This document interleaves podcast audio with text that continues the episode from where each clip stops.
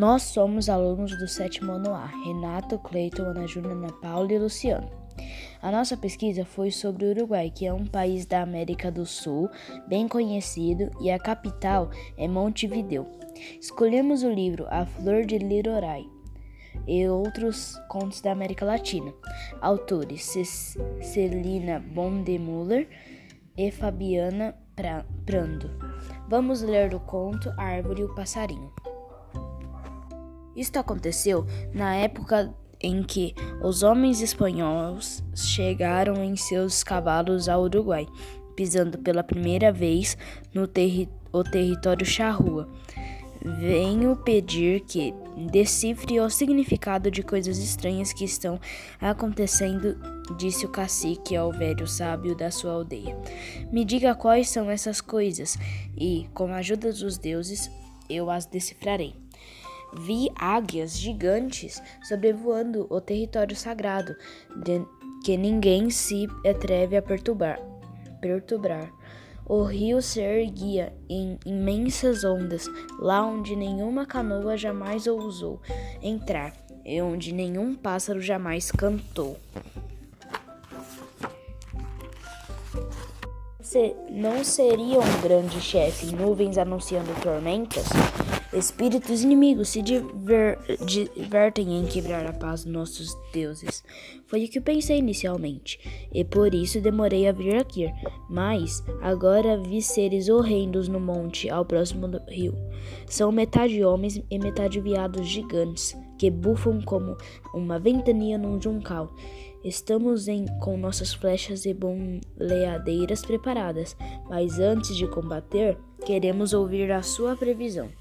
O adivinho implorou aos deuses que lhe revelassem a influência que a invasão desses estranhos teria sobre sua raça, e a notícia foi a pior que poderia receber. Os guerreiros pálidos, com trajes reluzentes ao sol, exterminaram o, exterminarão o povo charrua. Diante do ancião, o cacique e os guerreiros reunidos ouviram te a terrível revelação de que os intrusos eram homens como eles, mas que mesmo assim sua coragem e suas armas não poderiam cap seriam capazes de vencer. Mas então, seremos destruídos? Sim, se não quisermos nos submeter. Isso nunca, bravo, bradou o cacique, imediatamente, pois conhece, conhecia a raça heróica de seu povo. O ancião continuou: Dia, Durante dias e noites, nosso sangue banhará essas terras e lentamente perderemos a nossa a posse de tudo que hoje é nosso. Nesse momento, a mais jovem de todos os guerreiros é Zuanandi. Perguntou o adivinho: Quem contará aos homens que virão quando não mais estivermos aqui que esta terra foi nossa e preferimos morrer ao nos subordinar? Quem nos salvará do esquecimento e fará nossa memória permanecer viva como os rios e suas areias, como as palmeiras e o ombu? Para essa pergunta, o adivinho também tinha resposta. A lembrança ficará no vermelho do sangue do primeiro guerreiro ferido em combate. Esse, esse sangue não secará, pois se transforma, mara, transformarei numa árvore, numa flor que ressurgirá a cada primavera. Essa flor terá dedos como uma espécie de mão, pronta para acariciar e proteger.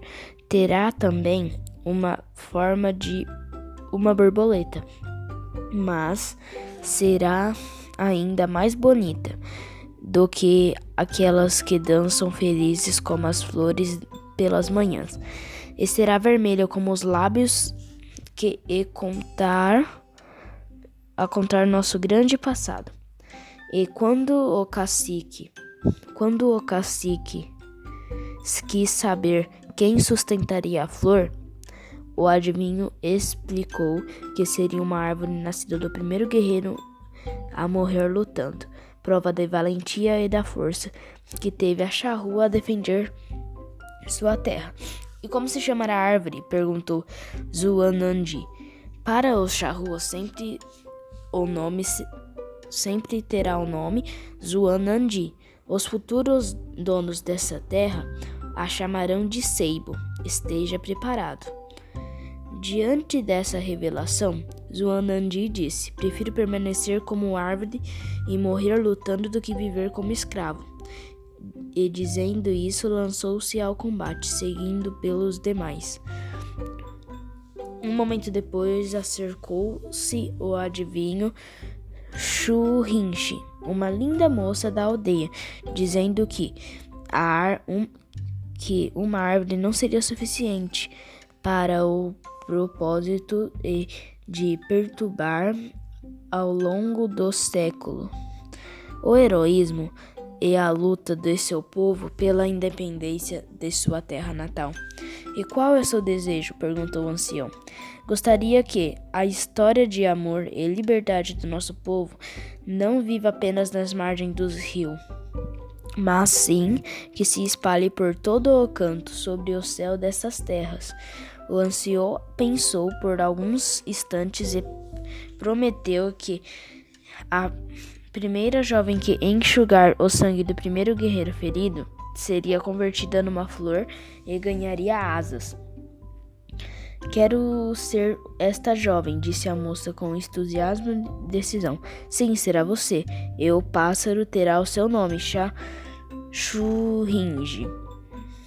No campo de batalha, Zuanandi caiu ferido e carregado pela, pelo cacique e amparou por Churinche, retornou à presença dos anciões e disse: Derramei meu sangue em defesa da liberdade do meu povo e estou pronto para ser a árvore prodigiosa que aqui chamarão de seibo. E aqui estão as minhas mãos para aliviar seus ferimentos e acalmar sua dor, disse Churinche.